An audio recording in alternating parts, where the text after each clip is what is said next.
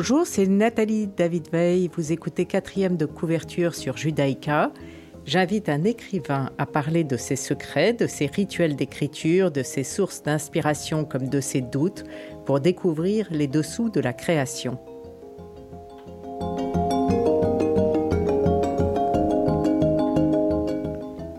Aujourd'hui, j'ai l'immense plaisir de recevoir Alexis de Rouget qui a publié L'ombre de l'amiral, dont le sous-titre est Des cataractes du Nil aux fureurs du Jutland, un roman historique chez Ballan. Bonjour Alexis de Rouget. Bonjour Nathalie. Vous êtes historien de formation et cela se sent dans vos romans, consultant auprès de grandes entreprises et d'organisations publiques vous êtes aussi entrepreneur, vous enseignez le management d'entreprise et la création d'entreprises à Sciences Po et à Paris 1 Sorbonne. Vous êtes membre de jury à HEC et puis guitariste de rock, père d'une famille nombreuse et vous avez publié cinq romans historiques, deux romans jeunesse, ainsi que des notices historiques, des articles, des essais, des manuels professionnels, des blogs et des posts. Comment trouvez-vous le temps d'écrire, Alexis Drouget Ouf, euh, ben, en fait, je ne le trouve pas, je le prends. Parce que le temps n'est pas euh, comme une ressource ou un capital euh, dans lequel on peut piocher, c'est un outil. Et j'essaye de l'utiliser le mieux que je peux. Mais c'est vrai que depuis très longtemps, j'écris tout le temps. Et quand je veux écrire quelque chose plus sérieusement et plus de, façon plus professionnelle, je dirais, bah, je prends beaucoup sur mon temps de week-end, mon temps de vacances et mes soirées, voire une partie de mes nuits. Parce que euh, L'ombre de l'amiral a plus de 300 pages, c'est absolument captivant. Je fais le résumé. Euh, donc, vous évoquez la période entre le 19e et le 20e siècle. Vous suivez le parcours de l'amiral Betty et son jeune compagnon soudanais, qui est le héros de ce roman. Euh, enfant des collines Nouba au Soudan qui rêve de bateaux et de mer comme vous, apparemment. Vous connaissez formidablement et les bateaux et la mer. Comment ça se fait? Oh, j'ai une petite formation de, de, bord de mer, si je puis dire. J'ai appris la voile très très jeune et j'ai beaucoup aimé ça. J'en fais beaucoup. C'est mon papa qui m'a appris, mes grands frères. Donc il y a une tradition de voile et de Bretagne dans la famille qui fait que tout ce qui est maritime ne nous est pas étranger. Donc je, reprends euh, le, héros qui est capturé comme esclave et emmené à Khartoum où il, assiste à la conquête de la ville par les madistes malgré la résistance héroïque du général Gordon en 1884. Esclave, il travaille sur les bateaux à vapeur du Nil, il s'échappe, se réfugie auprès des troupes anglaises du, général Kirchner où il fait la connaissance de Beatty, alors jeune lieutenant de la Royal Navy, à qui il sauve la vie et le héros suivra ce grand amiral pendant 23 ans euh, sur des navires jusqu'en Chine, auprès de la famille royale pendant la Grande Guerre, où il affronte la, flotte allemande à la bataille navale du Jutland. Euh, c'est difficile de tout dire parce que, euh, parce que vous racontez énormément de choses. Est-ce que vous avez envie de compléter l'itinéraire de votre héros? Non, je ne veux pas le compléter, mais je veux peut-être expliquer pourquoi est-ce que je raconte autant de choses. Euh, c'est d'abord parce que je suis tombé sur la biographie de l'amiral Beatty, qui est un personnage historique tout à fait célèbre, qui a son buste sur la colonne de Trafalgar Square à Londres, au même titre que l'amiral Nelson. Donc c'est quelqu'un de très important dans l'histoire britannique. Et il a une vie absolument incroyable, euh, aventureuse. Euh, euh, à la fois d'hommes de guerre, de mondains, de chasseurs, de euh, aussi. Bref, c'est un homme qui a une vie absolument passionnante. Et quand j'ai lu cette vie, je me suis dit mais c'est incroyable, c'est formidable, c'est comme un roman. Et évidemment, il y a eu beaucoup de biographies sur lui, tout a été dit ou presque sur lui, donc il ne s'agissait pas d'écrire une nouvelle biographie de l'amiral. Mais ayant appris qu'il avait commencé sa carrière au Soudan sur les rives du Nil, qui est euh, également par atavisme familial euh, une, région du monde dans laquelle on a toujours, j'ai toujours eu beaucoup d'intérêt. J'ai écrit des livres qui se passent en Égypte ou sur la vallée du Nil. tout ça, mis bout à bout, m'a donné envie d'écrire euh, l'histoire de quelqu'un qui serait originaire de ce pays euh, et d'accompagner le, le, général Beatty dans sa vie, un peu comme un coryphée accompagne les personnages du théâtre grec. Donc c'est pour ça que finalement, j'ai suivi un peu les événements de sa vie. J'ai voulu que ce que je raconte, euh, la plupart de ce que je raconte, ce sont des personnages historiques et des faits historiques. Mm. Il n'y a presque que mon héros qui n'est pas euh, historique et qui est un personnage de fiction, même si je laisse le doute planer. Euh, j'en reviens sur vos, romans précédents parce que vous avez une grande variété d'époques. Vous, vous, avez même un livre sur le Tour de France. enfin, vous vous intéressez à beaucoup de sujets différents. Oui. Euh, Est-ce que c'est celui-ci qui vous, qui, vous, qui vous ressemble le plus ou pas? Ah, Je dirais que ce qui me ressemble le plus, c'est le livre que je viens d'écrire. Mais mais alors, le, nom de votre héros qui s'appelle Good Luck Nuba, euh, euh, c'est formidable et euh, il, ça montre sa bonne humeur constante, son intelligence de cœur. c'est un aventurier sage, d'une culture d'expérience plus que de livres. Et je me suis dit qu'il représentait votre idéal, un personnage idéal ou, ou un vous, un moi idéalisé. Est-ce que vous êtes identifié à lui pendant l'écriture? Euh, quand on, oui, quand on écrit un personnage de fiction comme ça et qu'on y investit beaucoup et que j'avais envie que euh, j'avais de l'empathie pour lui et j'avais envie que le lecteur ait de l'empathie aussi. Et je fais partie des gens qui pensent que quand on écrit, on écrit toujours un peu de soi-même. Donc oui, il y a sûrement un peu de moi dans le personnage, mais mais c'est pas moi. Mais il y a sûrement un peu de moi. Et vos recherches, vous les avez faites en écrivant ou avant de commencer à rédiger, ou les deux? Alors, un peu les deux, mais surtout avant, euh, et j'allais dire, dans un roman historique, puisque moi j'aime l'histoire, comme vous l'avez dit, c'est presque la partie la plus amusante. Euh, j'ai beaucoup, beaucoup fait de recherches. J'ai d'ailleurs euh, mis une bibliographie à la fin du livre. Très intéressante. pour, montrer que voilà, il y a, y a, beaucoup de, il y a beaucoup de sources là-dessus et qui sont très intéressantes. Et je dois dire que les recherches en elles-mêmes sont absolument passionnantes. Et quand on a décidé d'écrire une histoire, euh, eh ben, on vit dedans. Et donc, quand je lisais de la documentation sur cette histoire, j'étais déjà dans mon histoire, j'y pensais à mon histoire. Je me disais, mais voilà, il va pouvoir euh, faire référence à tel personnage ou participer à tel événement ou être témoin de telle scène. Euh, et euh, on vit dedans, on y pense un peu en permanence quelque part. Mais vous l'avez traduit directement en fiction ou vous preniez des notes sur les faits non, j'avais l'idée de départ qui était de raconter l'histoire d'un enfant qui devient adulte euh, et qui accompagne euh, tous ces grands événements historiques. Donc ça, j'avais cette trame-là. Mm.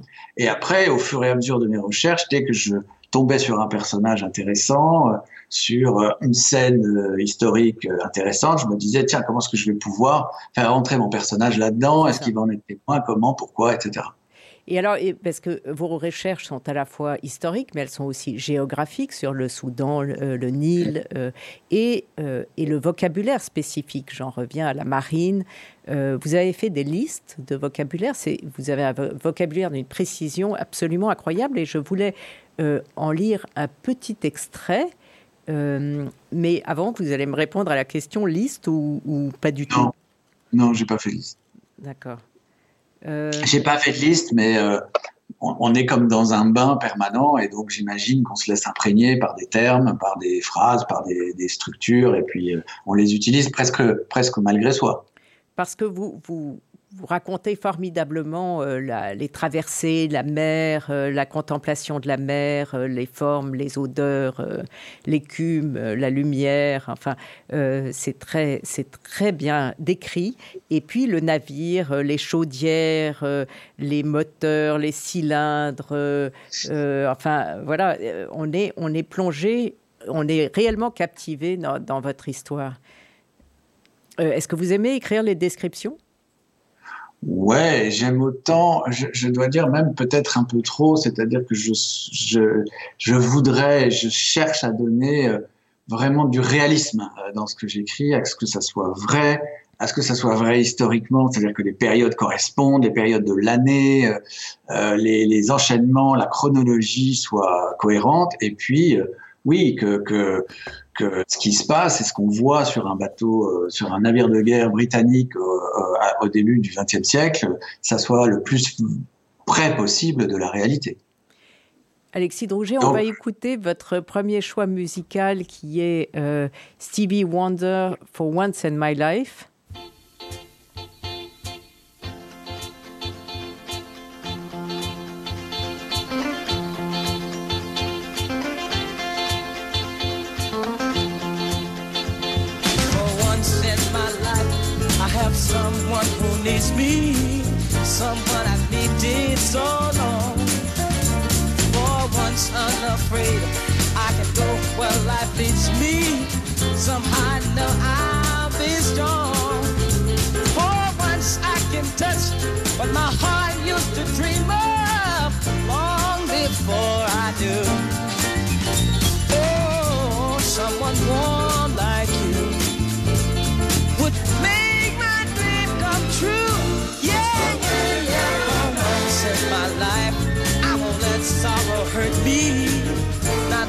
Hurt me before.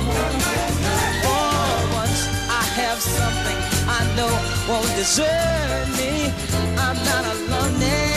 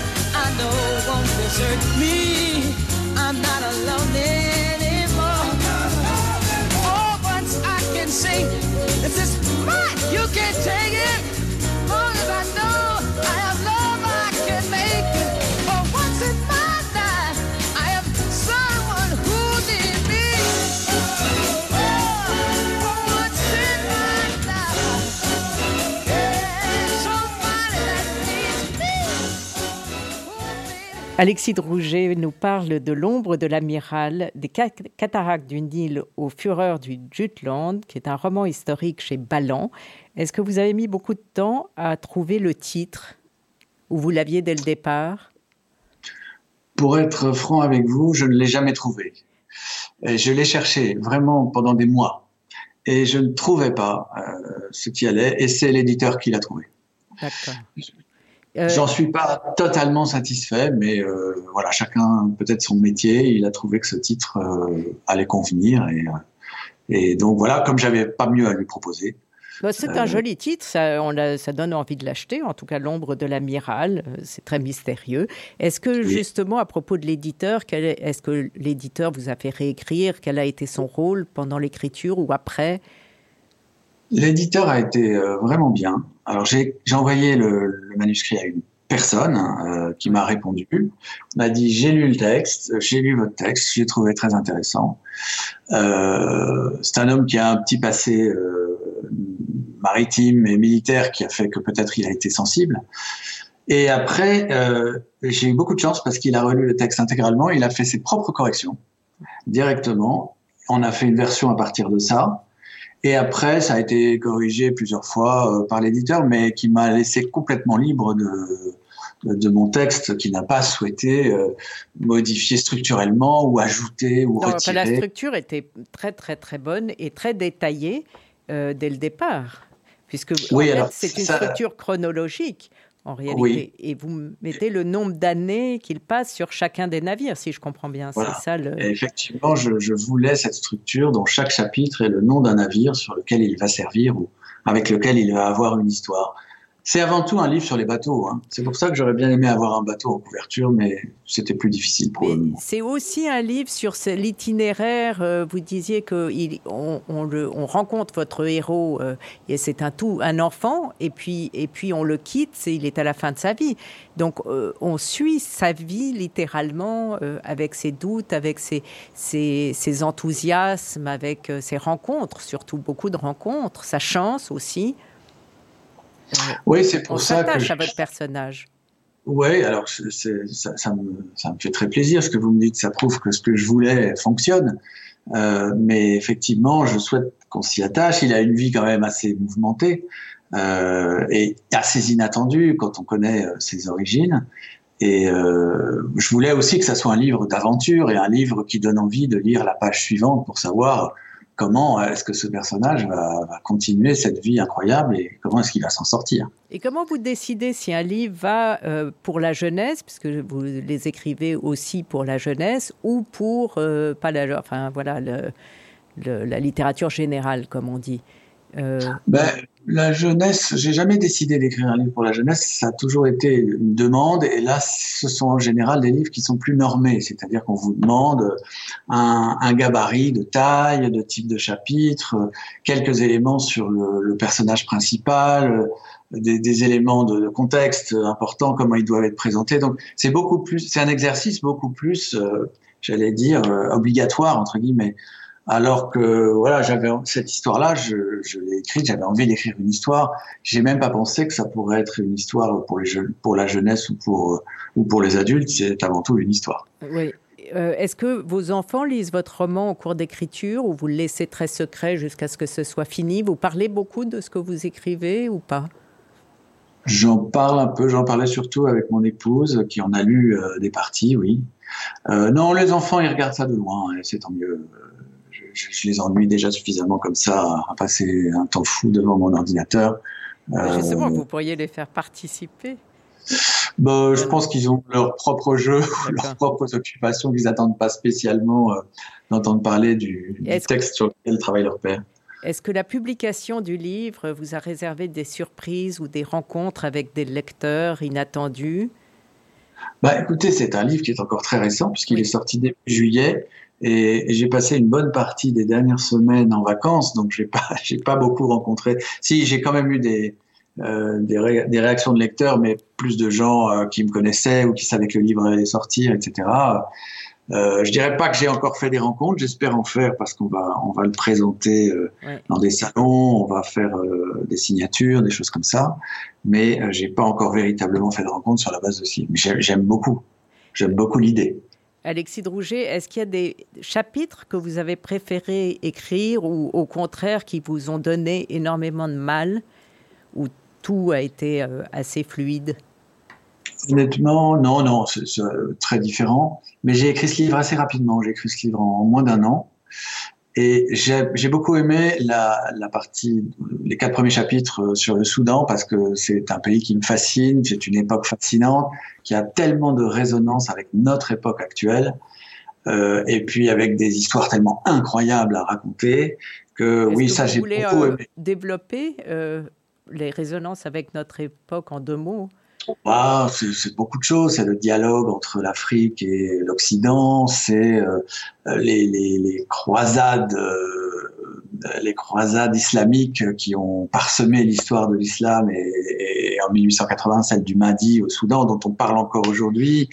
Euh, c'est l'histoire du Soudan qui est encore un pays j'allais dire presque euh, martyr euh, parce que c'est toujours un pays c'est toujours un pays où il y a plein de malheurs des révolutions où la population est toujours euh, parfois extrêmement maltraitée où l'esclavage existe encore euh, voilà. Donc ça, ça, a un côté je trouve à la fois fascinant et, et très actuel. Et j'ai beaucoup aimé écrire sur le Soudan et me documenter sur le Soudan. J'ai même euh, euh, été voir de la documentation qui ne m'a pas servi, qui était euh, liée à d'autres éléments, d'autres aspects du Soudan, mais euh, vraiment euh, que j'ai trouvé fascinant. Euh, non, le, le, le, chapitre que j'ai préféré écrire, c'est celui, c'est celui sur la bataille de Jutland elle-même, où là j'ai vraiment fait un exercice. Euh, je me suis mis à, à, mon ordinateur à 8 heures du matin et à 22 heures le soir, j'avais écrit la bataille sans m'arrêter. Non. J'ai dû m'arrêter pour déjeuner. Et, et ah ouais. je voulais raconter la bataille in extenso, donc euh, je savais exactement ce que j'allais dire. J'avais bien préparé évidemment euh, le travail, mais voilà, j'ai fait un exercice d'écriture euh, totale, je sais pas comment on pourrait dire ça, euh, qui était très enthousiasmant, épuisant mais très enthousiasmant. Je trouve ça tellement compliqué de commencer, de recommencer le début. Je trouve que les débuts des livres sont si importants que c'est vraiment les, les, souvent les passages qu'on réécrit le plus. Euh, et donc, je vais. Euh, c'est peut-être pas votre cas, mais euh, je commence. Un grand rapace au ventre clair tournoyait dans l'air surchauffé du soir.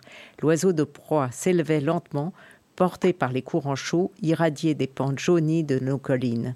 L'œil fixé sur le sol, aux aguets du moindre mouvement pouvant annoncer une victime prochaine, l'aigle solitaire semblait régner sur l'espace visible. Les rémiges effilées en rasoir de ses ailes, frissonnant lég- légèrement dans le vent, son bec immobile comme détaché des ondulations du vol, du vol l'absence totale de battement révélait son expérience dans l'art de la chasse. Sans aucun doute, il trouverait de quoi nourrir sa progéniture, déjà presque prête à prendre son prochain envol. Aux approches de l'été, dans dans l'attente de la saison humide, toutes les collines vibraient de l'espérance de l'avènement de la pluie. Dans quelques jours, l'eau du ciel se présenterait sous la forme de violents orages de fin d'après-midi, précipitant d'énormes gouttes comme des fruits gorgés sur les arbres, les cultures, les huttes et les hommes. Voilà. Et donc ça, c'est votre premier paragraphe qui est absolument magnifique. Et il y a euh, une diversité de tons dans votre livre entre justement les, les, les descriptions euh, de la nature, euh, les descriptions de guerre, les batailles, hum, les dialogues entre les gens qui, qui fait qu'on ne s'ennuie jamais. Tant mieux. tant mieux, tant mieux. Alors, il y a un petit clin d'œil, effectivement, sauf dans les scènes, dans les chapitres très euh, guerre navale, mais il y a toujours un oiseau dans chacun des chapitres, et un oiseau différent. Est-ce que vous écrivez en musique, vous qui euh, êtes, euh, vous aimez beaucoup la musique, vous Oui, êtes guitariste? Oui, oui, Oui? Oui, oui. Il y a un fond de musique derrière, oui. D'accord. Alors, on va écouter votre deuxième choix musical qui est euh, Willie Nelson, September Song.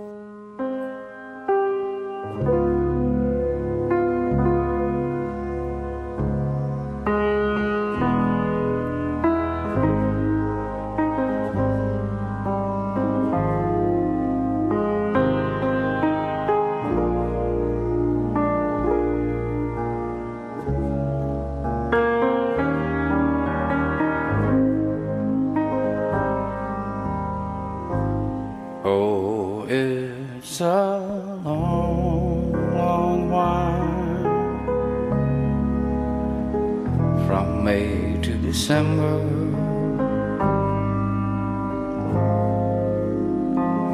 But the days grow short when you reach September.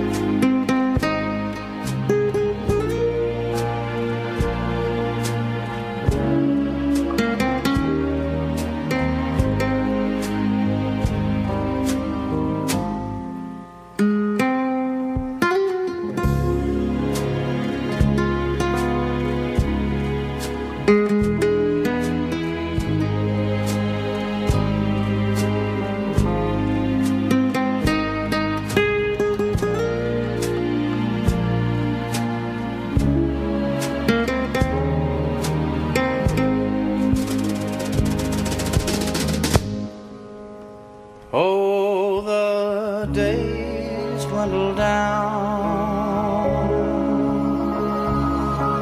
to a precious few. September,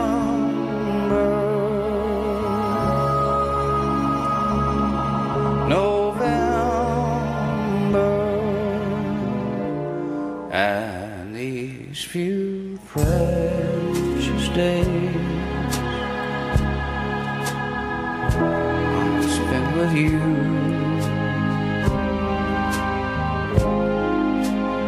These precious days I'll spend with you.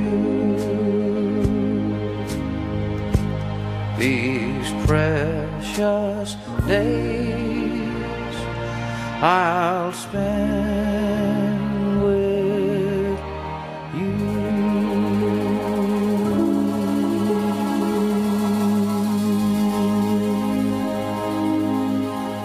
Alexis Drouget, L'ombre de l'amiral euh, euh, chez Ballan. Merci d'être avec nous aujourd'hui. Merci de m'avoir invité. Euh, vous avez lu énormément de livres euh, pour écrire celui-ci. Est-ce que, est que ça vous a donné envie de continuer sur le même sujet ou pas? Oui, bien sûr. Ça m'a donné envie, en particulier sur le Soudan. Euh, j'ai pas fini, j'ai pas fini mon histoire avec le Nil et le Soudan. Je pense que, d'ailleurs, euh, le prochain projet sur lequel je travaille aura déjà quelque chose à voir avec le Nil.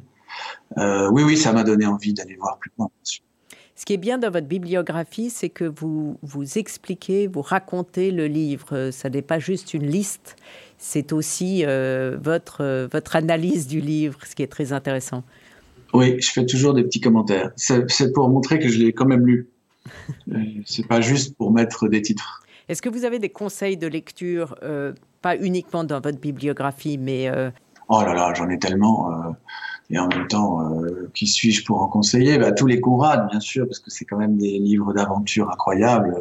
Oui, euh, qui, euh, D'ailleurs, celui qui est sur le, euh, le Soudan, je ne sais plus comment ça s'appelle, dans les ténèbres, ou je ne sais plus oui, exactement, mais qui n'est pas au Soudan, qui se passe au Congo, mais qui notamment parle de l'affaire de Fashoda, que je cite rapidement dans mon livre, euh, est un livre fantastique pour euh, rentrer dans les mystères de l'Afrique et toutes les implications euh, personnelles que ça peut avoir sur vous. L'Afrique vous parle au fond du cœur, au fond de l'âme, et vous questionne, vous laisse pas tranquille.